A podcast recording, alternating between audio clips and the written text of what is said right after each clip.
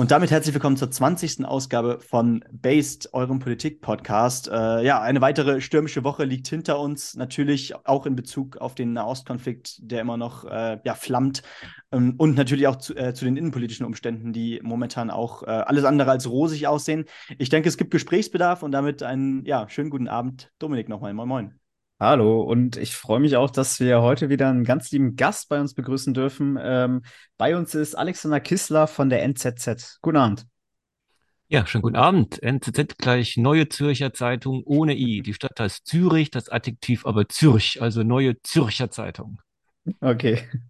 Ja, äh, vielleicht, vielleicht direkt die Frage zum Start. Äh, wir haben schon äh, es, es, schon angesprochen, eben an, anklingen lassen in der Einführung. Äh, ja, der Nahostkonflikt soll natürlich heute auch das Thema sein. Und da springen wir vielleicht direkt rein. Ähm, Deutschland war wirklich lange Zeit stolz auf seine Erinnerungskultur, äh, natürlich an die Verbrechen des Zweiten Weltkriegs. Äh, mit Stolpersteinen, nie wieder Bekenntnissen, ob auf Plakaten oder in Hashtags sollte die Bedeutung der Shoah natürlich nicht in Vergessenheit geraten. Aber wie sieht es in der Praxis aus, Herr Kissler? Bleibt da mehr übrig als nur Phrasen? Ja, das ist eine große Frage. Ähm, mehr als Phrasen. Ich habe in meinem Buch geschrieben, Widerworte, warum mit Phrasen Schluss sein muss. Und habe darin die These, die noch immer nicht äh, widerlegt worden ist, vertreten, dass äh, Politik darin besteht, ähm, Phrasen so aneinander zu klöppeln, dass man es möglichst spät merkt, dass es sich nur um Phrasen handelt. Jetzt sollte man natürlich meinen, dass bei sowas Ernsten wie der Erinnerungskultur das nicht gilt. Und trotzdem ist natürlich so, wenn man äh, Parolen, wie sinnvoll sie auch sein mögen, immer wieder wiederholt, dann hört man irgendwann nicht mehr hin. Ne? Und das ist, glaube ich, schon bei unserer sogenannten autochthonen Bevölkerung so ein bisschen das Problem gewesen, so sehr ich das bedauere. Und äh, bei den, wie wir jetzt gelernt haben, neu hinzukommenden, so schlägt ja die Friedrich-Ebert-Stiftung vor, sollen wir also Migranten nennen, die neu hinzukommenden, da kommen die natürlich in eine Erinnerungs- und Geschichtsgemeinschaft hinein, die überhaupt nicht die ihre ist. Und das Problem haben natürlich schon viele unterschätzt. Man hat gedacht, naja, wenn Leute sich an Recht und Gesetz halten, das tun ja schon nicht alle, dann ist irgendwie alles schon da. Dann haben wir sozusagen so ein staatsbürgerliches Minimum. Aber das ist natürlich zu wenig. Ich finde, eine, eine Gemeinschaft äh, ist immer nicht auch eine Gemeinschaft, die die gemein, gemeinsame Geschichte hat und gemeinsame Geschichten trägt, sich gemeinsame Geschichten erzählt, Geschichten halten eine Gesellschaft zusammen. Und da muss es auch irgendwie so einen Grundkonsens geben an, an wahren Geschichten, an wahren Erzählungen, an Grundüberzeugungen, die sich über Geschichte und Geschichten vermitteln lassen. Und wenn eine signifikante Minderheit sich da schwer tut, die ablehnt oder die gar nicht kennt, dann haben wir alle ein Problem. Bringen wir es auf den Punkt. Ähm, auf den deutschen Straßen sehen wir es jetzt ja gerade, zum Beispiel in der Sonnenallee in Berlin-Neukölln. Herr Kissler, sprechen wir hier über einen importierten Antisemitismus? Ja, natürlich. Ähm, wir reden jetzt ja hier von der Sonnenallee. Ich, ich wohne hier in, in Tempelhof. Das ist derselbe Bezirk. Nebendran heißt der Bezirk schon äh, Neukölln. Also ich könnte da praktisch hinlaufen. Und wenn man dort durch die Straßen zieht, auch in, in, in friedlichen Zeiten natürlich, sieht natürlich, dass dort ähm, arabische Schriftzeichen bei den Geschäften ähm, stark dominieren, dass wir auch ein arabisches Erscheinungsbild auf den Straßen haben, ähm, was natürlich spätestens dann zum Problem wird, wenn es sich ähm, eben beißt mit äh, Grunderzählungen, Grundwahrheiten und Grundtatsachen unserer liberalen, aufgeklärten, rechtsstaatlichen Gesellschaft.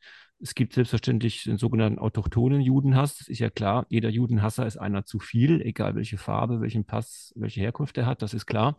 Aber wir haben natürlich ein Aufschwappen eines migrantisch, genauer gesagt, ähm, muslimisch-arabisch geprägten ähm, Antisemitismus im Zuge der Migration. Und das ist einfach nicht hinwegzureden. Und dafür haben viele Politiker noch keine Konzepte. Äh, nun ist aber ja auch bekannt, dass tatsächlich viele der, ähm, der Leute, der Menschen, die da auf die Straße gegangen sind, die teilweise Kuchen äh, verschenkt haben, auf der Straße Kuchen verteilt haben äh, und äh, ja, das faktisch das Existenzrecht Israels äh, durch ihre Parolen äh, abgesprochen haben. Ähm, da waren auch viele Leute dabei, die eine deutsche Staatsbürgerschaft haben, die ähm, schon doch lange Jahre hier unter uns weilen und ähm, da natürlich ganz klar die Frage, wo hat der Staat denn da versagt? Also wo, wo muss man anfangen? Was ist da schiefgelaufen? Ja, das macht es ja noch schlimmer, dass es einerseits äh, frisch Zugewanderte sind, äh, dass es Menschen sind, teilweise auch mit deutscher Staatsbürgerschaft oder doppelter Staatsbürgerschaft, zumindest die schon länger hier leben, Dann gibt es natürlich auch, das muss man bei diesen Fotos auch sagen, auch, äh, ich mag das Wort nicht, aber ich sage es nochmal, die sogenannten autochthonen Deutschen, die Bio-Deutschen, die sich da mit einreihen, also bis zu irgendwelchen, ähm, ich sag mal, ähm, äh, linksverstrahlten, woken Kulturkriegern, die meinen, ähm, wenn sie Free Gaza rufen, dann tun sie dem Postkolonialismus eine gute Sache. Also das ist eine ganz ungute Melange da treffen sich sozusagen die geistigen Verlierer von verschiedenen äh, mentalen Kontinenten in ihrer Ablehnung Israels. Das ist ganz schlimm. Sie haben jetzt, glaube ich, gesagt, eben, was hat die Politik da falsch gemacht? Würde ich sagen, einiges, da können wir auch noch drüber reden, aber natürlich auch, natürlich ist Politik auch immer Ausdruck der Gesellschaft, die diese Politik hervorbringt. Und ich glaube, da kann man sich als Gesellschaft jetzt auch nicht so einen schlanken Fuß machen und sagen, naja, hätte man mal mehr Deutschkurse verlangt oder irgendwie die Bildungsprogramme verstärkt. Ja, mit Sicherheit auch. Aber man hat sich natürlich auch als, als, äh, als normaler Staatsbürger nicht migrantischer Herkunft mit gewissen Parallelgesellschaften arrangiert. Das waren am Anfang vielleicht nur kulinarische Parallelgesellschaften. Das ist ja ganz nett. Da kommt dann noch Shisha dazu und äh, mehr Döner als Currywurst und man wählt und man geht wieder zurück und bleibt eigentlich unter sich. Also äh, bevor sich solche, solche ähm, mentalen Parallelgesellschaften äh, verfestigen, gibt es ja schon vorher soziale und äh, kulturelle Parallelmentalitäten. Das ist wirklich ein Problem, dass viele gemeint haben, diese äh, Chimäre multikultureller, an, diese Chimäre einer multikulturellen Verständigung sei äh, ohne Anstrengung ähm, zu haben. Und oft hat man leider, leider, leider äh, Toleranz gesagt und Desinteresse am anderen gemeint.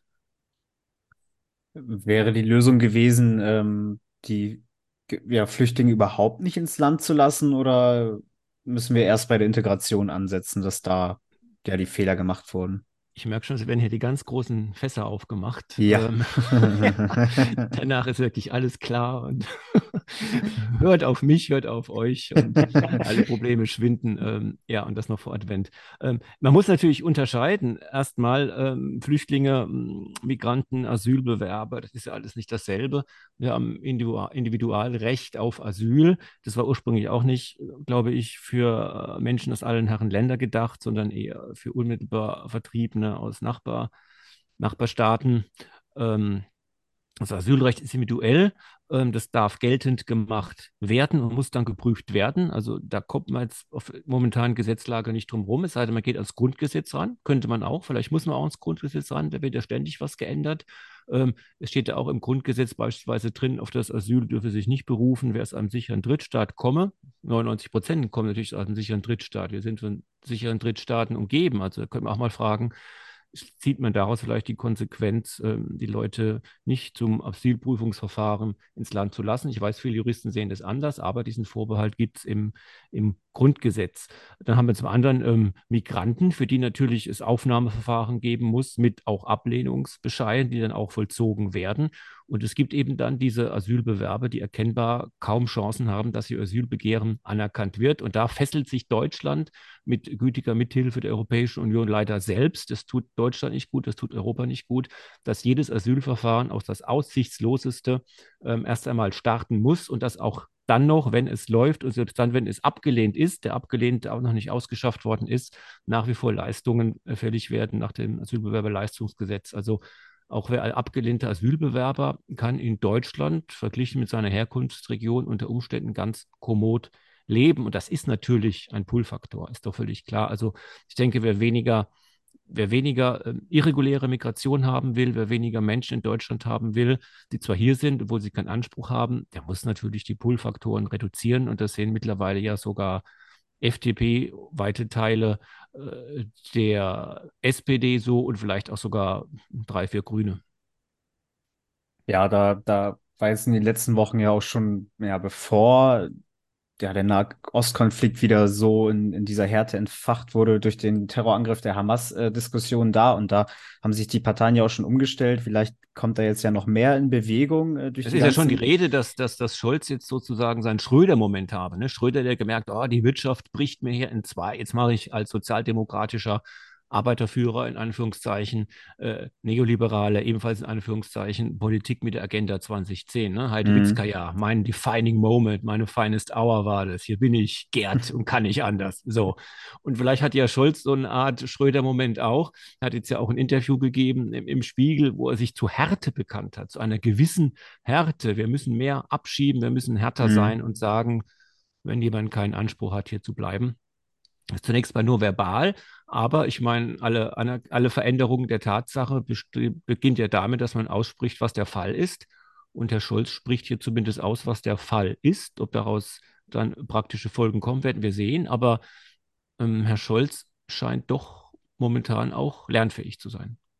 Ja, wir haben es jetzt bei Innenministerin Faeser schon gesehen, die sich nach langem Sträuben jetzt doch dazu entschieden hat, äh, stationäre Kontrollen an den Grenzen zu Polen, Tschechien und ähm, auch der Schweiz durchzuführen. Das war ja das vorher. Das ist natürlich immer die Frage. Ich habe es eben gesagt, was heißt Kontrollen? Das heißt, wie heißen Sie? Schönen Tag noch. Hier ist die warme Decke. Ja. Ist das, dann auch eine Kontrolle, ne? Ja, genau. Also es wurden ja schon, es war so, dass da auch schon am ersten Tag direkt einige ja illegal äh, Einreisende gefasst wurden. Aber das Problem ist dann halt, es wird halt, sie werden verhaftet, aber eben trotzdem ins Land gelassen. Sie kommen also in, in, eine andere Datei, würde ich jetzt mal so, ein bisschen flapsig leicht ja, sagen. Ne? So, so, würde ich das, glaube ich, dem würde ich zustimmen, ja. Ja, jetzt ähm, haben Sie geschrieben äh, in der NZZ, dass Deutschland kein Aufnahmeland für Flüchtlinge aus dem Gazastreifen ähm, werden soll. Ähm, den Menschen geht es dort aber in großen Teilen unglaublich schlecht. Ähm, wie, wieso denken Sie, dass Deutschland da nicht helfen darf? Ja, nicht helfen darf. Das ist zunächst mal die Entscheidung der Bundespolitik. Ich bin ja Gott sei Dank nur ein Schreiberling und vertrete ja. meine Meinung und mehr nicht, wie jeder Staatsbürger auch. Vielleicht hören ein paar mehr zu, wie hier jetzt heute bei unserem tollen Podcast. Das freut mich natürlich, aber ich erteile natürlich keine Direktiven der Politik. Wer bin mhm. ich denn?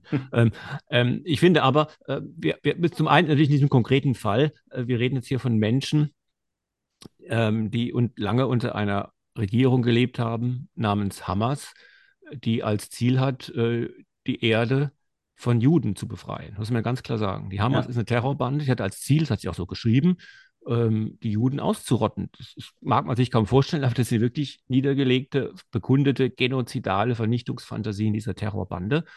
Äh, die regieren dort äh, in, in, aller Brutalität, aber auch doch mit dem, mit dem Einverständnis vieler Menschen dort. Also die sind jetzt nicht hier fremde Machthaber, sondern es sind dort Menschen, die auch ähm, mit diesem Judenhass groß geworden sind, die ihn großteils auch verinnerlicht haben. Da muss man dreimal aufpassen, ob man sich dort nicht also potenzielle Attentäter und Terroristen ähm, ins Land holt, was definitiv nicht alle sind, um das klar dazu zu sagen, aber äh, die, der Prozentsatz an, an antisemitischen äh, bereit, gewaltbereiten ähm, Judenhassern ist natürlich garantiert in, in Gaza größer als in, in, in Kolumbien, Portugal oder Polen, das ist ja klar. Also da muss man aus Sicherheitsgründen, müsste man da schon sehr vorsichtig sein. Und, und zum anderen wäre halt meine Befürchtung, nicht meine Befürchtung, meine Beobachtung, Deutschland hat die Aufnahmekapazitäten erreicht. Deutschland hat die Aufnahmekapazitäten für hm, Fremden, für Menschen aus fremden Ländern, die hier wohnen wollen, äh, ohne davon zunächst einmal für ihre Händearbeit zu leben, ähm, erreicht. Die Kapazitäten sind erschöpft, das sagen alle. Also im Minutentakt äh, ploppen ja hier Nachrichten auf. Noch eine Turnhalle musste irgendwo belegt werden, noch ein Hotel gemietet werden, keine kaum noch Gelder da, sozialer Friede ist gefährdet. Es gibt immer mehr Bürgerbegehren äh, gegen neue Asylbewerberunterkünfte in ganz, ganz Deutschland, von, von Flensburg bis Garmisch und Retour.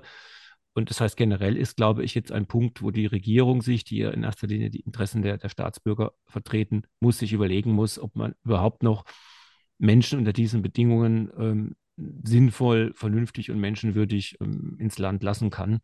Insofern wäre ich dafür, es gibt ja den Beeindruck von, der, ist nicht auf dieses Feld bezogen, aber es gibt den, den, Ausdruck vom Imperial Overstretch, also dass man sich überreißt in seinen Ansprüchen. Das ist natürlich erstmal imperial, imperial gemeint, also in, Ansprüchen der Machtausdehnung extra, extra, territorialer Art, aber es gibt vielleicht auch sogar so eine Art internen Imperial Overstretch, hm, dass man also sich für zu viele Krisenherde dieser Land zuständig erklärt. Und äh, das Ergebnis kann ja nicht sein, dass wir dann in Deutschland zum permanenten Krisenherd werden. Damit ist den Krisenherden woanders auch nicht getan. Und ich glaube auch nicht, dass die deutsche Bundesregierung dafür das Mandat hat. Alle Staatsgewalt geht vom Volke aus. Und ich glaube, alle, alle Umfragen sagen momentan, bitte eher vorsichtig sein, was die weitere Aufnahme angeht. Ich glaube, äh, wir können gleich gerne noch mal äh, kurz dann auch auf die Bundespolitik gucken. Aber ich hätte noch eine Rückfrage, äh, nämlich bezogen auf, ähm, naja, auf äh, den Gazastreifen, auf ähm, Palästina und äh, Hamas. Ähm, also man, man liest einerseits Artikel, ähm, wo die Rede davon ist, dass man mehr differenzieren müsste. Dann gibt es die Artikel, die sagen, ähm, ja, der Übergang ist doch relativ fließend zwischen Hamas und Palästinensern. Äh, dann hört man aber auch zum Beispiel, dass äh, Palästinenser, äh, nee, dass, dass, die Hamas äh, Palästinenser als menschliche, menschliche Schutzschilder faktisch nimmt. Ähm, was denken Sie denn eigentlich, wie groß der Einfluss äh, auf die Palästinenser der Hamas ist?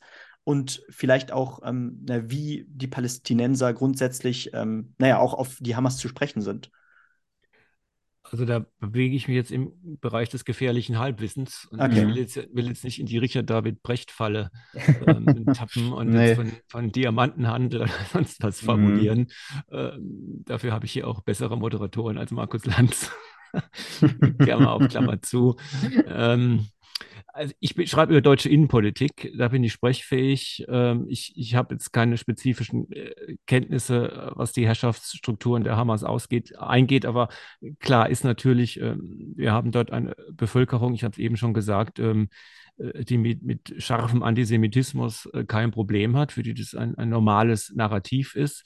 Wir wissen, dass die Herrschaft dort auch auf, auch, auch auf, auf Gewalt beruht und dass eben die Hamas in ihrer terroristischen, in der Wahl ihrer terroristischen Mittel äh, nicht, äh, nicht, nicht wählerisch ist. Okay, äh, dann belassen wir es dabei lieber und gehen dann äh, direkt in die Bundespolitik, äh, wo wir eben eigentlich auch schon so ein Stück waren. Äh, nämlich dann nochmal die Frage, wir hatten es eben schon angerissen eigentlich. Ähm, von Olaf Scholz hört man ganz andere Töne in Richtung Migrationspolitik. Äh, da hört man plötzlich, äh, dass die Abschiebungen viel schneller möglich sein müssen. Ähm, wir merken auch in der FDP, wie Sie vorhin schon richtig gesagt haben, ähm, doch einen kleinen Umschwung. Ähm, und ähm, ja, man wehrt sich dagegen, äh, da, da gerade auch gegen, gegen grüne Ideen in der Migrationspolitik eigentlich doch sehr und ähm, ja, freundet sich mehr mit, mit der konservativen äh, Richtung und mit den konservativen Meinungen vielleicht auch aus CDU an. Ähm, vielleicht da die Frage, glauben Sie, es wird denn nach dem Terror der Hamas ein Umdenken in der deutschen Migrationspolitik geben? Ähm, es muss ein, Umgeben der, ein Umdenken der bisherigen Migrationspolitik geben, ob jetzt der Terror der Hamas ähm, da jetzt wirklich ein Grund ist. Es, ähm, er mag der Anlass sein. Mhm.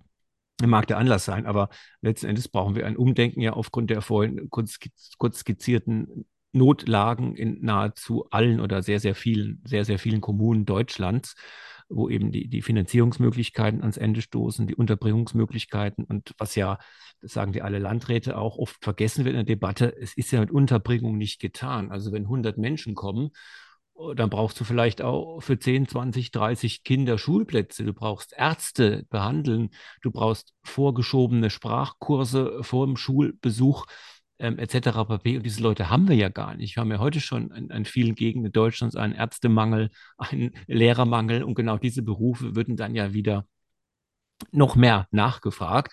Und das heißt, die Knappheitskonkurrenz, die wir derzeit haben, sowohl was diese Berufe angeht, als auch auf dem Wohnungsmarkt, wird durch immer mehr Hinzuströmen natürlich angeheizt. Und dann wird natürlich ein sozialer Verteilungswettkampf in Gang gesetzt, der dann letztlich auf den, den Rücken der weniger, auf dem Rücken der weniger gut verdienenden Staatsbürger hierzulande ausgetragen wird, die dann merken eben, ähm, es ist auf einmal ein stärkeres Ringen um, um Wohnraum vor allem, ähm, vielleicht auch um, um Plätze in der Kita, in der Schule, beim Arzt, wie auch immer. Ich glaube, das muss dazu führen, dass es ein Umdenken gibt, dass es ein Realismus, ein neuer Realismus ähm, Einzug hält. Und wenn nun Herr Scholz sogar von einer gewissen Härte spricht, finde ich das sehr bemerkenswert, weil Bisher hieß es ja immer ähm, Steuerung und Ordnung oder Humanität und Ordnung, hieß es noch diese Woche im Bundestag, Humanität und Ordnung. Da können sich auch mittlerweile einige Grüne drauf einigen. Allerdings ähm, wird jetzt vielleicht vom Bundesparteitag der Grünen Jugend wieder eine ganz andere Tonlage zu hören sein. Äh, zu den Grünen darf ich vielleicht eines noch kurz sagen. Äh, die, die Anschauung der, der Grünen, die Grünen sind von diesen drei Parteien, würde ich sagen, am stärksten weltanschauungsgetrieben. Und wenn man für Weltanschauungen auf dem Marktplatz der politischen Ökonomie genügend Nachfrage erhält, dann ist es ja auch völlig in Ordnung. Ne? Die haben sich ja nicht hier hineingegaunert in den Bundestag. Das ist ja Ausdruck des Wählerwillens und die sind relativ stabil, immer noch bei 14 Prozent. Also haben seit der Bundestagswahl von allen drei Parteien mit Abstand am wenigsten verloren. Das muss man auch zur Kenntnis nehmen. Ja? Also es gibt eine starke, stabile Stammklientel der Grünen von ja vielleicht 10 bis 15 Prozent. Die gehen durch dick und dünn und durch Konjunkturen, Auf- und Abschwünge, Kobold und sonstige Affären hindurch mit den Grünen die Weltanschauung der Grünen, glaube ich, beruht auf zwei, zwei Prämissen. Und die sind eben nicht liberal, nicht konservativ und auch manchmal nicht realistisch. Die erste Prämisse der grünen Weltanschauung, der Mensch ist gut. Und wenn der Mensch dennoch das Falsche macht, dann muss er einfach richtig erzogen werden, dann macht er wieder das Richtige. Und aus dieser Grundüberzeugung heraus kommt eben dann diese Neigung, sich hier und da zum Erzieher der Nation aufzuspielen. Präzeptor Germaniae, das war mal eine stramm konservative Figur. Und das ist heute ein bisschen die Versuchung der, der Grünen. Also den Menschen, weil er gut ist, von schlechten Handlungen durch gutes Erziehen abhalten. Ne? Das ist die eine Überzeugung. Und die zweite ist, die stößt daran, die stößt daran an, dass eben Zuwanderung gut ist. Weil ja auch sie eben prinzipiell gute Menschen kommen und wenn nicht, können wir die gut machen. Also wenn der Mensch an sich gut ist, dann ist natürlich auch die Migration, die in der Zuwanderung von Menschen logischerweise besteht, an sich gut. Und das beißt sich natürlich mit der Realität insofern, dass ab einer gewissen Menschenmenge wir natürlich mit einem realistischen Blick diesen Test gar nicht mehr machen können. Also wir können nicht sagen, es sind primär gute oder gut erziehbare Menschen, wenn einfach sehr, sehr viele Menschen zu uns kommen. Das ist ja völlig klar. Das ist eine Frage der Mathematik und hat es nichts mit Menschenfeindlichkeit zu tun. Während Konservative und Liberale, vielleicht auch Freisinnige, wie es in der Schweiz heißt, eher dazu neigen, ja, der Mensch ist eben, wie es so schön heißt, aus krummem Holze. Er hat Gutes, er hat Schlechtes. Gehen wir halt irgendwie damit um. Treten wir uns nicht auf die Füße. Das finde ich viel sympathischer, realistischer und letztendlich auch menschenfreundlicher weil es den Menschen eben realistisch nimmt in seiner Größe, aber auch in, seiner Ab, in seinen Abgründen. Und ich glaube, dieser Realismus muss auf vielen Punkten zurückkehren in die Politik, weil uns sonst diese ganze Gesellschaft, von der Wirtschaft ganz zu schweigen, ähm, wirklich um die Ohren fliegt. Und ich möchte natürlich in keiner Bundesrepublik Deutschland leben, die dann irgendwann mal ähm, in gewisse gated Communities zerfällt. Die einen können sich durch privates Geld Sicherheit leisten und die anderen müssen schauen, wie sie zurechtkommen. Ja, und äh, die Wahl in Hessen und Bayern haben ja zum Beispiel auch bei der SPD eigentlich deutlich gezeigt, ähm, was die Bevölkerung möchte. Und die SPD wurde oder an sich die Ampelparteien wurden abgestraft. Äh, und entsprechend ähm, bin ich da auch ein bisschen äh, hoffnungsvoll, was die Migrationspolitik der nächsten Jahre angeht, weil das Volk ist eben nicht dumm. So, das war äh, mein Wort zum Sonntag an der Stelle. Und wir wollen äh, und wir wollen ähm, auch noch über eine andere Problematik beim Antisemitismus sprechen oder die andere Seite, von der ähm, auch Antisemitismus ausgeht. Nämlich haben wir nicht nur importierten Antisemitismus in den letzten zwei Wochen beobachten können, sondern wir haben hier eben auch ähm, aus sehr studentischen, einem weißen, gutbürgerlichen äh, Kreisen Rufe gehört, wie in so einem Twitter-Video, das viral ging. Ähm, Free Palestine from German Guild. Ich glaube, Jan Fleischauer und Tobias Blanken haben äh, sehr treffend äh, drüber geschrieben, dass, dass hier Göttinger Studierende sind. Äh, Benny und ich als Göttinger Studenten können das, glaube ich, bezeugen. Ähm, Herr Kissler, wie kommt es dazu, dass aus Studentenblasen solche Rufe hallen? Ja, ihr seid doch die Studenten, wisst ihr es nicht? Wir sind nicht dabei, wir sind nicht dabei. ihr seid nicht woke, ui. Nee, also ist natürlich jetzt nicht, ist nicht automatisch ähm, antisemitisch oder israelfeindlich, wenn man woke ist, das will ich natürlich auch nicht sagen, wobei ich das woke natürlich ähm, kritisiere. Also wenn man, wenn man wenn man möglichst viel von sich erwartet und möglichst wenig von der Welt, dann nennt man sich anscheinend Vogue, also sozusagen ähm, die eigene Dunkelheit, die man zum Licht der Welt verklärt. Ähm, so ein bisschen boshaft jetzt von mir, aber ähm, ja, ähm, man sieht natürlich, dass ähm, der Selbsthass des Westens monströse Ausmaße annehmen kann. Und ich sehe hier wirklich den Selbsthass des Westens am Werk, mehr Kulpismus, wie man ja auch sagt, also White, Murdens, White Man's Burden, also der, der, weiße Mensch oder der weiße Mann, der für alles, was schlecht läuft auf der Welt, verantwortlich sei, also für den Kolonialismus verantwortlich sei, für die Ausbeutung der Menschheit durch den Kapitalismus, ähm, Zerstörung der Umwelt, weil er immer mehr Fabriken baut, Urwald abholzt, Fleisch isst, dann sind die Kühe noch schuld, weil sie die Umwelt verpesten, etc. pp. Ähm, also diese, dieser Mehrkulpismus der Weißen, richtet sich gegen den Westen. Und natürlich ist Israel eine Macht des Westens. Man kann sagen, ist die einzige wirklich westliche Macht im Nahen, Ost, Nahen Osten, muss man klar sagen. Also es, es herrschen ja im Prinzip europäische Werte in, in, in Israel. Es ist die einzige Demo, funkt, wirklich funktionierende Demokratie dort mit, mit Menschen- und Bürgerrechten, unbeschadet der Religion. Und dieser Selbsthass des Westens richtet sich gegen solche freie Staaten, in denen auch der Kapitalismus für Fortschritte sorgt. Also Kapitalismus ist auch immer so ein Feindbild. Oh, das, und das kulminiert dann gewissermaßen in Israel. Das ist eine, eine Nation mit einer starken Selbstbehauptung, mit einem notwendigermaßen starken militärischen Selbstbehauptungswillen, hochgerüsteten Armee zur Landesverteidigung ähm, eine kapitalistische Nation, wenn man sie will, in Hightech äh, und Biotech ähm, ganz weit vorne. Und da, das ist, glaube ich, was Israel zum einen zum Feindbild einer selbsterklärten antikapitalistischen Elite des Westens macht, die den Westen hasst. Und zum anderen kommt natürlich dazu, dass dieser, dass hier gewissermaßen unter linken Vorzeichen das rechtsextreme Theorem vom Schuldkult wiederkehre. Das ist natürlich eben ganz monströs. Und äh, ich weiß noch, ich war vor ein paar Jahren mal in einer, in einer Diskussion und da war gerade so ein Schwang, ja, Hufeisentheorie. Ne? Das, da haben wir uns doch alle von verabschiedet. Warum hat man sich davon verabschiedet? Linke haben sich davon verabschiedet, weil sie extreme Linke nicht mit der extremen Rechten irgendwie in Verbindung bringen wollten. Ich habe damals schon gesagt, das sage ich hier jetzt nochmal, ich halte die nicht für falsch, die Hufeisentheorie. Man sieht es genau an solchen Fällen. Wenn ich den Westen hasse, wenn ich den Kapitalismus hasse, wenn ich mit der Freiheit der anderen fremdele, dann lande ich einfach an Ecken des politischen Spektrums. Und wenn ich da zusätzlich noch jetzt hier ähm, die Nation überhöhe und chauvinistisch werde, dann lande ich eben am rechten Rand des Hufeisens. Und wenn ich nebenher noch im Kampf für Postkolonialismus, Internationalismus und Freiheit für die Entrechteten am linken Rand lande, dann bin ich genauso ein trauriges Hufeisenphänomen. Ich wollte tatsächlich gerade äh, eine Frage bezogen auf den Schuldkult äh, stellen, nämlich, ähm, also ich, ich wollte Sie eigentlich nur fragen, ob Sie in diesem Satz äh, Free Palestine from German Guild eben auch diesen Versuch erkennen oder hören, äh, die Erinnerungskultur als Schuldkult abzutun wie es genau diese Leute wahrscheinlich dann eben sogar von Rechtsextremen kritisieren würden. Das natürlich auch zu Recht. Ne? Das zeigt ja die völlige Schizophrenie. Das zeigt ja die völlige Schizophrenie und dass das manche Teile des linken Spektrums, nicht alle, aber manche Teile des linken Spektrums meinen, sie wären absolut deshalb unmittelbar sofort und immer außerhalb der Kritik, weil sie eben links seien. Und das ist einfach falsch. Es gibt unfassbar dumme Linke, wie es unfassbar dumme Rechte gibt. So sind die Leute halt. Ich verstehe das gar nicht. Ne? Und wir sind aber oft groß geworden. Ich bin jetzt ja drei Monate älter als ihr. Ähm, man mhm. ist ja oft groß geworden. So, das Linke ist das Progressive. Das höre ich ja heute noch, wenn ich Frau Saskia Esken höre. Das Linke ist das Progressive oder die Grünen. Wir müssen nur die progressiven Kräfte stärken. Und da meinen sie natürlich das Linke, weil sie selber link sind.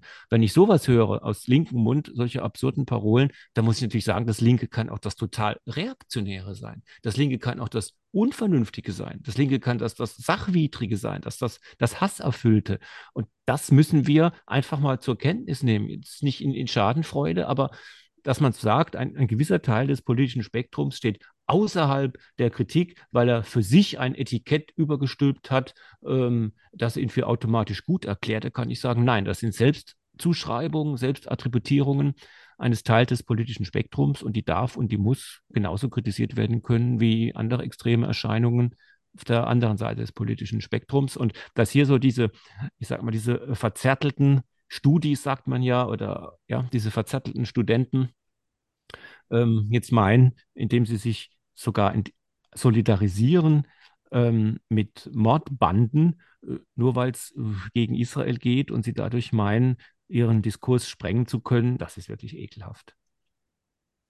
Ja, Im Zuge dessen ähm, haben Sie heute, glaube ich, getweetet, ähm, es folgten und folgt, ach, da, ich muss kurz erwähnen, worauf Sie das überhaupt ge getweetet haben, nämlich äh, den Post von Greta Thunberg. Äh, Greta Thunberg hat ja heute ja mit eine Solidarisierung mit äh, Palästina, mit, wo sie Schilder hochgehalten hat, mit Free Palestine und so weiter, mit ein paar weiteren von ihren Mitbestreitern hochgeladen. Da haben Sie geschrieben, es folgten und folgen nur jene traurige Gestalten in diesem Laden, die das Funzellicht des eigenen Verstandes für die Sonne der Aufklärung halten. Könnte ähm, von mir sein, ne? Das könnte von Ihnen sein, so ist es. Ähm, wie, wie, es folgten und folgen, also es war auch in der Vergangenheit schon so. Ähm, wieso denken Sie das? Ähm, ja, na gut, ich meine, ich habe ja jetzt ähm, im Dezember kommt ja die Neuauflage meines Buches raus, die infantile Gesellschaft. So, ja. ne, kleiner Werbeblock.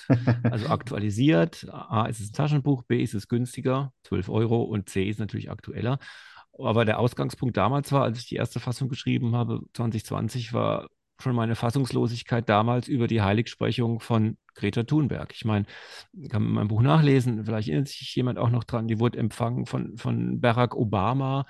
Der, der UNO-Präsident hat gesagt, ähm, diese jungen Leute sind das Gewissen unserer Zeit oder das Gewissen unserer Welt, muss ich mhm. mal vorstellen. Sie ist, glaube ich, vom Papst empfangen worden oder war zumindest in, in der Prima Fila in der ersten Reihe. Ähm, äh, sie, Frau, Frau, Frau Thunberg hat jetzt äh, vor kurzem noch den Ehrendoktortitel der Theologie in Helsinki bekommen. Also da fasst man sich ja an den Kopf, da würde ich sagen, ähm, alles nur noch Kabarett. Ne? Man hat also zu Lebzeiten, eine, zu Lebzeiten sollte man sowieso niemand heilig sprechen, aber schon gar nicht jemand, der so jung ist und schon gar nicht jemand mit solch extremen Forderungen, weil es war eigentlich schon, das war jetzt natürlich nicht, für mich jetzt nicht absehbar, dass es so dermaßen verrutschen würde, aber dass es doch von einer politischen Instinktlosigkeit sondersgleichen getragen ist, die also die eigene Empörung zum Erklärungsmuster für alle Übel dieser Welt macht. Das war eben schon damals absehbar, dass es ein, eine Bewegung ist, die äh, die eigene Unreife den anderen zum Leitbild erklären will. Und Unreife meint also jetzt ganz konkret die, die eigene Erregung absolut stellen. Man konnte ja nichts machen. Egal was man macht, es war immer schon zu spät bei Frau Thunberg. Ne? I want you to panic. Das Haus brennt und der nächste, sie hat die gleiche Rede nochmal gehalten. Das Haus brennt noch immer und wir müssten eigentlich alle schon tot unter den verkorkelten Plan unseres Hauses namens Welt liegen. Aber so ist es ja nicht. Natürlich ist der Klimawandel eine Herausforderung, ist, ist Klimaschutz nicht abzulehnen, das ist doch völlig klar. Aber nicht mit diesen diesen, diesen apokalyptischen Sendschreiben. Diese apokalyptischen Sendschreiben von Frau Thunberg, teilweise auch von Frau Neubauer, sind eben von einer moralischen Rigidität, die dazu führen, dass man auch in anderen politischen Feldern ähm, den Kompass verliert.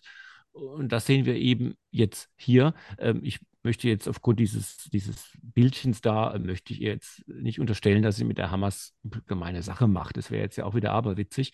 Aber äh, sie bezieht zumindest in dieser Auseinandersetzung ähm, Partei auf eine sehr, sehr, wie ich finde, einseitige und unüberlegte und unabgewogene Weise, zumal dahinter ja noch eine andere junge Frau ist, äh, die dann ähm, diesen Kurzschluss macht, der leider auch bei der internationalen Bewegung von Fridays for Futures oft anzutreffen ist, den Kurzschluss nämlich zwischen ähm, Klimagerechtigkeit und sogenannten Befreiungskampf. Also nach dem Motto, ähm, äh, make system change, not climate change. Ne? Das ist ja auch so eine Losung. Also Kapitalismus abschaffen ist wichtiger als Müll trennen. Hm. Da würde ich sagen, wenn mal jeder den Müll trennt, ist der Welt tausendmal mehr geholfen, als wenn wir den Kapitalismus abschaffen, weil im Zuge des Siegeszuges des, des Kapitalismus alles im Allen die Welt eine deutlich bessere äh, CO2-Bilanz hat als vorher, weil ja gerade der Kapitalismus sich gerade erneuert. Wir reden ja ständig davon, vom, vom klimaneutralen Wirtschaften, das wir anstreben. Und auch äh, die Armut hat weltweit gesehen, das kann Ihnen Herr Zietelmann jederseits sagen mit tausend Statistiken, die Armut hat weltweit zugenommen, seit es den Kapitalismus gibt, weil der Kapitalismus natürlich auch darauf angewiesen ist, ähm, Märkte zu sichern und das heißt auch Kunden zu haben, die seine Produkte kaufen können. Also wäre er hätte er Interesse daran, dass alle arm sind, würde er sich die Märkte kaputt machen. Und diese moralische Rigidität sehen wir hier jetzt eben in der Verquickung von, von Klassenkampf und Klimaschutzkampf, richtet sie sich eben gegen das freie Israel, das angegriffene Israel und es macht einfach diesen falschen Kurzschluss, dass man meint, man müsse immer auf der Seite stehen, die man vom Gefühl her äh, für die oppressed hält, also für die Unterdrückte. Und das ist ja hier auch das Slogan auf diesem Bild, Bildchen da. Ähm, man soll also auf der Seite der Unterstützten sein und dann der Unterdrückten sein, pardon. Und der Drückten sind dann natürlich ausschließlich ähm, hier die Palästinenser. Dann verlinkt Frau Thunberg noch auf eine Seite der palästinensischen Jugend, die also äh, mit, mit, Fake News, mit wirklichen Fake News Israel äh, einen Genozid vorwirft. Also da macht sich natürlich Frau Thunberg dann schon mit, ähm, ja, mit Fake News-Produzenten gemein, die Israel schmähen und hassen. Und das zeigt einfach, dass sie momentan weder einen politischen noch einen moralischen Kompass hat und man darf sich einfach nicht von äh, süßen Bildern junger Gesichter ins Boxern jagen lassen. Was mich heute Mittag äh, doch auch wieder sehr geärgert hat, als ich diesen Post gesehen habe. Ähm, ich glaube, wir haben in der Vergangenheit, in den letzten Jahren immer wieder äh, ja, diese Free Gaza-Plakate und Palästina-Flaggen auch auf ähm, Fridays for Future Demos gesehen. Ähm, es gab, den hatte ich vorhin erst in der Story, einen Tweet Ende 2022, wo der äh, offizielle Account von Fridays for Future ähm, postet, From the river to the sea, Palestine will be free. Es gab diese Anzeichen im Vorhinein. Ähm, Fridays for Future hat sich schon oft positiv gegenüber der Critical Race Theory geäußert. Ähm, antikapitalistisch, alles, was, was sie vorhin eben auch gesagt hatten. Und plötzlich, als jetzt dieses Bild auftauchte während des Konflikts äh, im Gazastreifen, äh, beziehungsweise im Nahostkonflikt, ähm, springen plötzlich alle Medien drauf, als wäre, als wäre das etwas, was sich gerade erst entblößt hätte. Und ich kann nicht verstehen, wie, äh, wie die Medien tatsächlich, also li liegt es wirklich an diesem blinden, blinden Vertrauen in diese Bewegung, dass, äh, dass sie uns äh, den Weg weisen wird in die gute Klimapolitik? Ja, ähm, ähm, das ist schon richtig, dass es diese Statements von Fridays for Futures international schon länger gibt. Es gibt auch immer wieder, muss man sagen, um gerecht zu sein, Dissoziierungen davon von Fridays for Futures Deutschland. Ne? Also muss man auch mal sagen. Ich wüsste jetzt nicht, dass es, aber ich kenne nicht alle, ich wüsste jetzt nur nicht, dass es von Fridays for Futures für Deutschland ähnlich äh, indiskutable Stellungnahmen gegeben hätte. Gleichwohl sitzt man im selben Boot drin. Und auch Frau Neubauer muss sich dann irgendwie fragen, wie lange sie eben noch in einem Boot mitschippert, ähm, dessen Kapitäninnen auch Sympathien haben für Kräfte, die Israel auslöschen wollen. So muss man es ja anlässlich dieser Verlinkung bei Frau Thunberg ganz klar sagen. Irgendwann ist vielleicht auch mal dann der Zeitpunkt da, zum Schwure zu kommen und zu sagen, ja, die Idee ist gut, aber mit diesen Leuten möchte ich sie nicht vertreten. Man sitzt, wie gesagt, mit denen ja im einen Boot und auch äh, Frau Neubauer muss sich das wirklich ernsthaft mal fragen, statt hier ähm, mit einer, mit einer trotzigen Geste nach der anderen ähm, Haltungsnoten der deutschen Politik zu vergeben. Also wer so hoch auf dem moralischen Ross sitzt, der sollte auch gucken, ähm, äh, dass, die, dass der Gaul wirklich vorankommt und sich nicht in den eigenen Sumpf reitet. Ähm, ob man da blind war vorher, ich meine, was sind denn Medien? Medien sind natürlich auch ähm, aufmerksamkeitsgetrieben. Das ist ja völlig klar. Es gibt Konjunkturen der Aufmerksamkeit. Ähm, ganz boshaft formuliert, was läuft zurzeit in der Ukraine? Ist da noch was? Ist da der Frieden ausgebrochen? Natürlich nicht. Aber es sind jetzt momentan natürlich, sind die vom ersten Platz auf dritten, vierten, fünften ähm, ab, abgerungen, abgesunken, äh, weil einfach jetzt momentan die Aufmerksamkeit aus verständlichen Gründen natürlich jetzt der, der dramatischen Kriegseskalation im, im Nahen Osten gilt. Das andere, was, was eben was Sie angesprochen haben, diese immer wieder, diese offene Flanke der von Fridays for Futures ähm, hin zum ja, zum, zum, ja, zum Antisemitismus, muss man schon sagen, die wurde immer wieder weggedrückt, weil sie nicht in deutscher Sprache war, weil man sagen konnte, natürlich, was ja auch stimmt, das ist international, das ist nicht deutsch, aber natürlich auch, weil es eine doch, wie soll ich sagen, eine größere Schnittmenge, glaube ich, von Fridays for Future Sympathisanten mit deutschen Redakteuren als von Israel in deutschen Redaktionsstuben gibt. Das muss man sagen. Ähm, es gibt einfach eine, eine Grundgeneigtheit vieler Journalisten für grüne, für linke Themen. Das hängt was mit der Sozialisation der Journalisten zusammen mit den Studienwegen, das hängt mit der Bezahlungsweise zusammen, das hängt mit dem Chorgeist zusammen, das hängt mit den Linien zusammen, die man dort schon sieht, in denen man sich anschließen will. Es hängt was mit auch mit der, der Freude daran, ähm, wie soll ich sagen, den, den Chorgeist zu pflegen.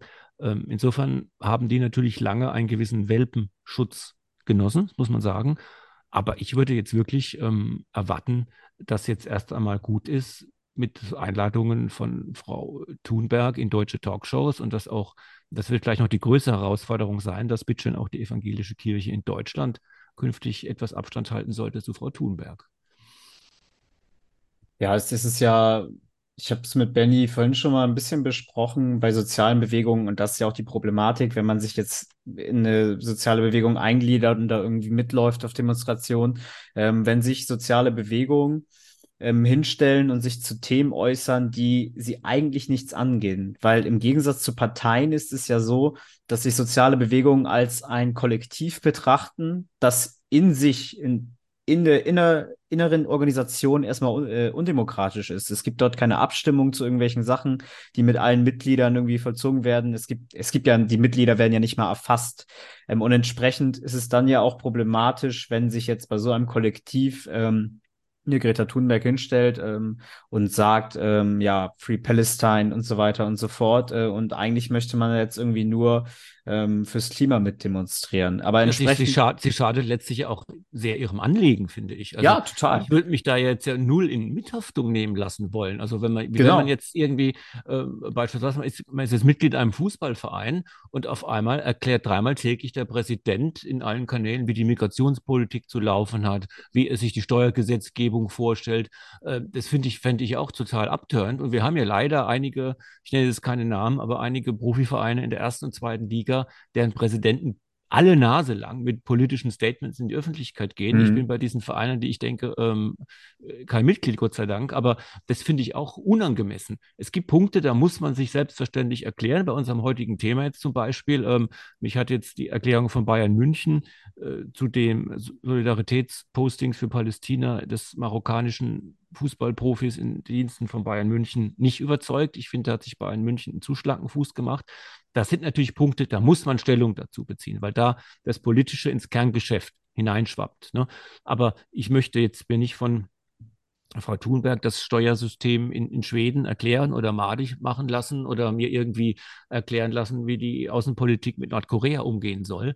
Und es ist einfach ein Problem wirklich, dass soziale Bewegungen, Sie haben es zu Recht gesagt, ähm, oft natürlich, weil sie, weil sie gerecht, gerichtet sind gegen Tendenzen in der bestehenden Gesellschaft, natürlich ein, einen Überschuss an Welterklärungsehrgeiz haben. Und da will man halt die ganze Welt, die ganze Welt an seiner Leidenschaft teilhaben lassen, mhm. was denn geschehen müsse, damit sie anders werde. Aber da würde ich, kann ich einfach nur sagen, ähm, Schulschwänzerin, bleib bei deinen Leisten. Ja, jetzt, äh, was Sie eben vorhin meinten, das stimmt natürlich vollkommen. Jetzt, wenn wir das mal auf Fridays for Future beziehen, ähm, ich werde da wahrscheinlich bei einer Demonstration nie mitlaufen. Ähm, ganz unabhängig jetzt davon, dass ich die wirtschaftlichen Interessen da nicht vertrete, die die haben, äh, oder dass ich Klim bei der Klimapolitik auch nicht so vorgehen würde. Aber da sind halt viele andere Themen immer mit im Topf. Ähm, also die, die solidarisieren sich auch direkt mit irgendwelchen antifaschistischen Bewegungen, mit irgendwelchen Queer-Bewegungen, jetzt mit Palästina. Und es werden häufig einfach andere politische Bewegungen mit reingenommen, ähm, gegen die ich mich, wenn ich da mitmarschiere, ähm, ja auch nicht wehren kann. Also ich bin ja dann irgendwie auf einmal Teil davon geworden. Der Unterschied zu äh, dem bayerischen Spieler, das war übrigens äh, Masraui, den Sie vorhin, glaube ich, genau, meinten. Genau, genau. genau. Mhm. Da ist ja der Unterschied, dass äh, Masraui ist ja Mitglied dieses Vereins und das Exakt. ist dann äh, ein Mitglied, das sich dann äußert und dann muss sich der Verein natürlich irgendwie erklären. Äh, wenn das jetzt eine Greta Thunberg macht, die irgendwie an der Spitze dieser Bewegung stellt, äh, steht, dann ähm, erklärt sie sich auf einmal von oben herab, erklärt sie für die ganze Bewegung und für alle Mitglieder das, was es dann für das Kollektiv schon wieder sehr schwierig macht. Ähm, und es macht es ja auch sehr schwierig, ähm, Sie haben sie eben angedeutet, mit, mit zu demonstrieren. Wir erinnern uns ja bestimmt mhm. alle noch, als es den, den heißen äh, Herbst, den heißen Sommer der Corona-Demonstrationen gab. Also Demonstrationen, die sich gegen die staatlichen Corona-Maßnahmen gewendet haben. Da hieß es dann alle Nase lang von führenden Politikern und Frau Faeser äh, war da, glaube ich, auch schon vorne mit dabei. Ähm, schaut bitte genau hin, mit wem ihr demonstriert. Nach dem Motto, wenn also vorne die Alu Hut-Fraktion läuft und hinten die Reichsbürger und zwischendurch irgendein ein Chemtrail-Fanatiker und dann vielleicht noch einer, der Putin gut findet, dann geht da lieber nicht hin. So. Das war damals natürlich ein Ratschlag, der ähm, gesagt worden ist, um auch diese ganzen Proteste klein zu halten. Also fand ich teilweise auch fast schon übergriffig zu sagen, also geht da mal lieber nicht hin. Und das gab auch den tollen Satz, äh, man, kann, man könne auch, auch von Frau Faeser, ne, man könne auch demonstri demonstrieren, indem man sich nicht an verschiedenen Orten aufhalte oder so ähnlich. Ne? Also ganz kurios. Ähm, und das ist natürlich eine Frage, wenn ich das ernst nehmen wollte, müsste ich diese Frage jetzt auch, ähm, jetzt auch von Fridays for Future, die ja eh so ein bisschen am Einschlafen sind, stellen. Ähm, wenn ihr auf die Straße geht, ähm, marschiert ihr damit mit für Free Gaza? Ich muss jetzt noch mal ganz kurz sagen, weil wir es jetzt äh, vorher noch nicht wussten, aber ich habe gerade auf Twitter geschaut. Ähm, Fridays for Future Germany hat tatsächlich vor jetzt äh, einer Stunde Stellung dazu bezogen und hat da noch mal ganz klar betont, dass ähm, sie eben in Deutschland eine Klimabewegung sind und äh, sich auch als diese verstehen. Und äh, entsprechend haben sie nur noch mal ihre grundsätzlichen Linien wiederholt äh, und die sein, dass sie ähm, ja sowohl gegen jeden Antisemitismus sind, auch ähm, gegen jeden Hass, der gegen Muslime äh, gilt und entsprechend sich, ja, es hört sich so an, eher aufs Klima konzentrieren wollen, was an der Stelle, glaube ich, auch die beste Reaktion war, die sie hätten bringen können. Ja, aber das war natürlich auch bitter nötig. Ich habe es ja vorhin Ja. gesagt, bei anderen Fällen haben sie sich auch schon geäußert. Nur irgendwann, muss ich wiederholen, irgendwann ist natürlich auch der, der, das Fass mal voll dann. Ne? Also wenn ich mich von der, ich sage es mal, von der Mutterorganisation immer wieder distanzieren muss, dann würde ich sagen, warum akzeptierst du dich eigentlich noch als Tochter dann? Ne? Mhm. Warum hast du dann dieses Label noch? Dann sei doch so und sag, also dieser Name ist jetzt so ruiniert. Ähm, wir hatten ja auch bei Extinction Rebellion, haben wir auch ja einen, einen verrückten geistigen Vorturner, der also dort auch ähm, mit ganz sch sch schlimmen Theorien auf, von sich reden gemacht hat. Und diese Bewegung ist eigentlich dadurch ruiniert, würde ich sagen, Extinction Rebellion. Und Jetzt, kann man nur als, als, als liberaler Staatsbürger hoffen, ähm, dass es mit, mit Fridays for Futures nicht auch noch so geht. Und falls es doch so geht, dann müsste, würde ich sagen, müsste die deutsche Filiale da einen Cut machen. Ja, ich glaube, das ist ein gutes Schlusswort für diesen Teil. Äh, und wir können gerne noch ein bisschen äh, auf das Thema Demonstrationen eingehen, wo wir gerade eigentlich schon waren. Nur noch mal auf einen anderen Part, nämlich äh, nochmal zurück zu äh, den Demonstrationen pro äh, Palästina, die momentan ähm, ja in, vor allem in Großstädten natürlich und vor allem in Berlin, äh, zum Beispiel in Neukölln auf der Sonnenallee ähm, zu sehen waren, äh, wo auch teilweise Gewalt gegen Poliz Polizisten es äh, hagelte und so weiter. Und da natürlich die Frage, ähm, die Diskussionen bewegen sich gerade wieder zwischen, ähm, also äh, vor, äh, vor, allem in diesem, in diesem Rahmen, äh, sollte man das äh, präventiv verbieten. Geht das überhaupt? Also ist, ist, es nicht grundsätzlich illiberal und nicht mit unserer Verfassung vereinbar, Versammlungen äh, präventiv zu verbieten? Ähm, das ist ja schon möglich. Wir hatten ja auch bei, wie gesagt, ich bin jetzt kein Jurist, aber hab, wir haben natürlich bei, bei Corona gelernt, man kann sehr wohl ähm, Demonstrationen verbieten. Ich war damals auch schon dafür, das wirklich nur sehr, sehr äh, homöopathischen Dosen zu machen. Teilweise waren es ja auch dann ähm, absurde Begründungen. Da hieß es dann, ja, da können die Abstände nicht eingehalten werden, obwohl man unter freiem Himmel war. Also als jetzt die Leute da als massenhaft dahingerafft. Also hm, das fand ich wirklich äh, hysterisch übertrieben und von eigenen Interessen ähm, geleitet. Ähm, das hat jetzt auch ja der, der Kanzler nochmal gesagt, ähm, man müsse eben im Vorhinein stärker äh, Versammlungen, Demonstrationen verbieten, wenn eben dort äh, antisemitische Parolen zu erwarten sind oder gar Gewaltausschreitungen. Ich bin zum Beispiel auch dafür, dass man, was man, glaube ich, die letzten Mal auch gemacht hat, die sogenannte Al-Quds-Demo in Berlin verbietet, wo ja auch ein, ein Teil der, der Slogans wird gerufen werden, der Vernichtung ähm, Israels gilt bereits from the river to the sea bestreitet Israel das Existenzrecht, weil damit ja das Territorium des heutigen Staates Israel gemeint ist, ähm, wo eben nicht mehr Israel sein soll. Man muss damit vorsichtig sein. Ja, ich bin ein, ein überzeugter Rechtsstaatsbürger und halte sehr, halte sehr die, die liberale Fahne der, der Freiheit hoch. Ähm, trotzdem muss man natürlich sagen, ähm, es gibt gewisse Situationen, die man sich als Gemeinwesen nicht zumuten sollte. Und wenn ich natürlich jetzt wirklich genau weiß, ähm, äh, es wird darauf hinauslaufen, dass dort aufgrund bisher gemachter Erfahrungen, aufgrund des Anmelderkreises, der Route, äh, des Personals, das adressiert ist, der Art und Weise, wie mobilisiert wird, sind Unruhen zu erwarten bis hin zu Ausschreitungen. Dann kann man schon ähm, aus Sorge um die öffentliche ähm, Sicherheit solche Demonstrationen unterbinden. Wir haben jetzt in Neukölln gesehen, das nutzt manchmal gar nichts. Die kommen dann trotzdem und machen Halligalli, weil sie natürlich den, den Staat schon gar nicht mehr akzeptieren, weil sie den Staat als, als schwach erfahren haben und weil sie diese Machtdemonstration auf der Straße mögen. Deshalb werden ja auch oft so Filmchen gedreht. Danach war eine Silvesternacht, war das ja auch schon so in Neukölln. Die Randale werden auch deshalb gemacht, um Filmchen zu demonstrieren, um in Filmen demonstrieren zu können, wir haben die Macht, ihr könnt uns gar nichts. Wir haben dort Filme gesehen, wo junge Männer, großteils migrantischer Herkunft, dann wirklich ganz aggressive in den Dialog gegangen sind mit Polizisten und dieses Machtbegehren ausgesprochen haben und sich gefilmt haben. Also ohne Unrechtsbewusstsein Ich bin hier, ich kann das sagen, der kann mir nichts. Und oftmals hat die Polizei auch nicht die nötige Rückendeckung durch die Politik. Das soll jetzt anders werden, sagen Herr Scholz, Herr Wegner, Herr, Wegner hat es auch nochmal gesagt, in Berlin möge es zu kommen. Also man muss mit Demonstrationsverboten ganz, ganz vorsichtig umgehen und natürlich ist die Parole allein ähm, für Palästina, für Frieden im Nahen Osten oder wie auch immer natürlich nicht verboten. Es, es, es kann auch nicht, nicht verboten sein, äh, für die Interessen der Araber, der Muslime, was auch immer sich einzusetzen, ist doch völlig klar. Es darf nur nicht einhergehen mit Vernichtungsfantasien der Gegenseite. Also Tod den Juden, und das meint er letzten Endes, from the river to the sea, geht genauso wenig wie, wie Tod den Muslimen, den Arabern, den, den, den Schäläugigen, den Rothaarigen, was auch immer. Das geht einfach nicht, solche Vernichtungsfantasien. Das Traurige ist natürlich, da kommen wir zur anderen Seite, dass zweimal jetzt schon in Berlin pro-israelische Kundgebungen nicht haben stattfinden können, weil im Vorfeld die Polizei den Veranstaltern gesagt hat, wir können für deine Sicherheit nicht aufkommen. Das finde ich eine Kapitulation des Rechtsstaates vor einem zu erwartenden Mob. Das finde ich ganz, ganz schlimm.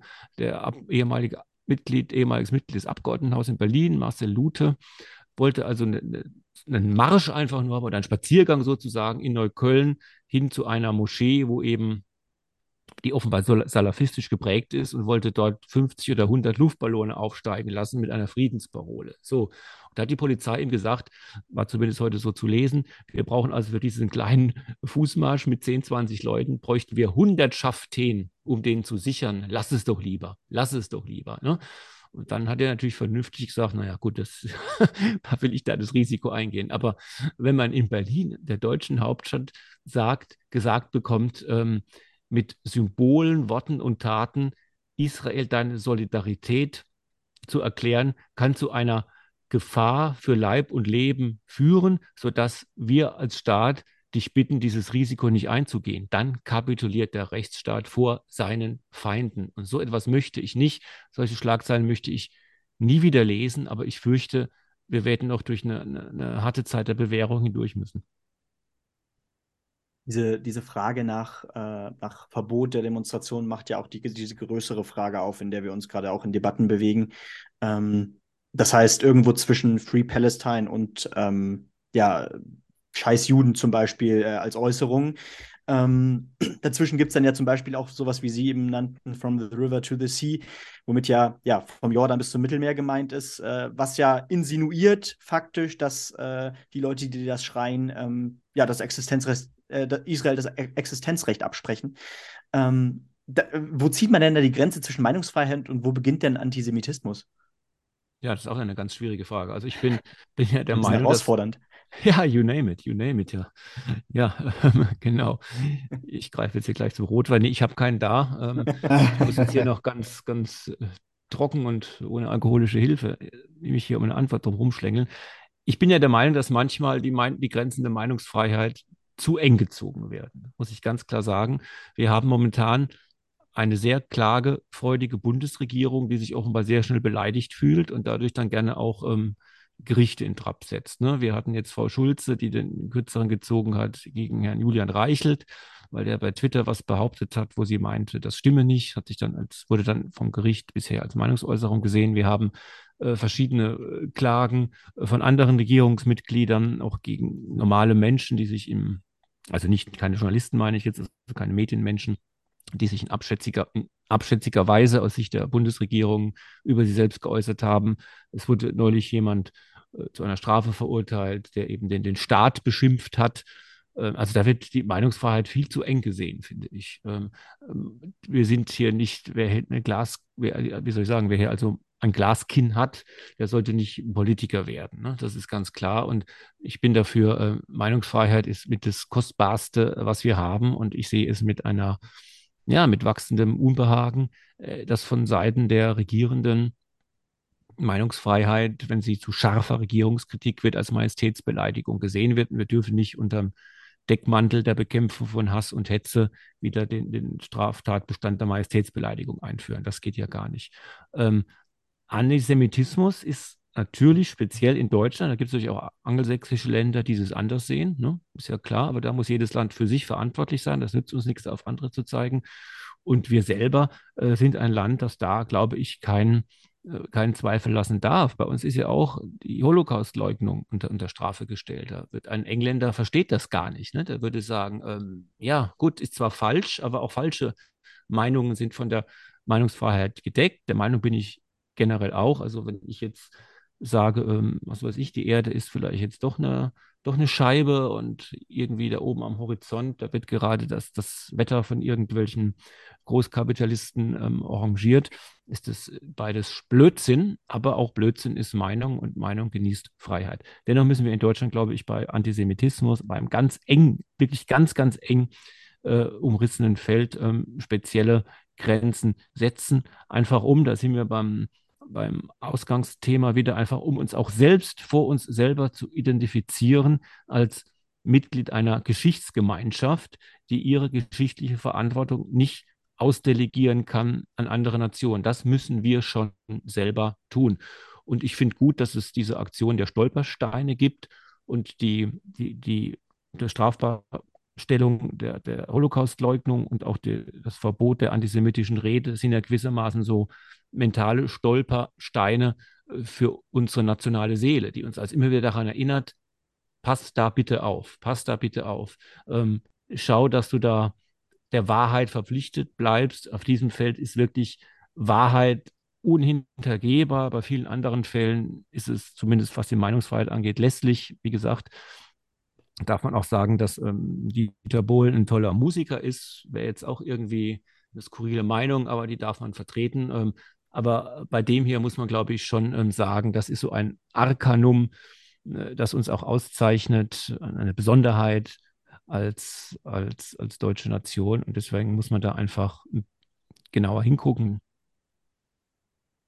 Ja, der, das ist ja auch der Grund, warum jetzt oder warum der Schutz Israels eben als deutsche Staatsräson gilt.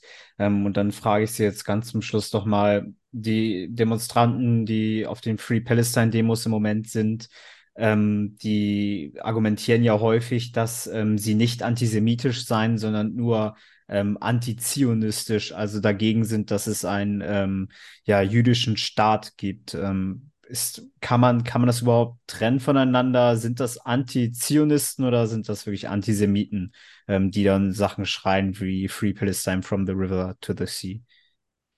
So wie Sie es eben genannt haben, ähm, kann man es natürlich nicht trennen, weil wenn ich gegen einen, wegen die Existenz des Staates Israel bin, dann bin ich natürlich gegen Juden, weil natürlich äh, der israelische Staat ja prior nicht ausschließlich, aber doch deutlich überwiegend von, von Juden bewohnt wird und weil er eben das ist auch wieder eine, eine Lehre aus der Geschichte, weil er eben das, das letzte Rückzugsziel ist, wenn der einst wieder einmal katastrophale Zeiten für die Juden anbrechen sollten, dann gibt es dieses Land, das die Heimstätte aller Juden ist und auch wieder werden kann. Also wer den Juden das, das Recht auf diesen Staat verwehrt und damit auch den Juden weltweit in der Diaspora äh, diesen, hoffe ich, gesicherten Rückzugsort der ist Antisemit, da beißt die Maus keinen Faden ab.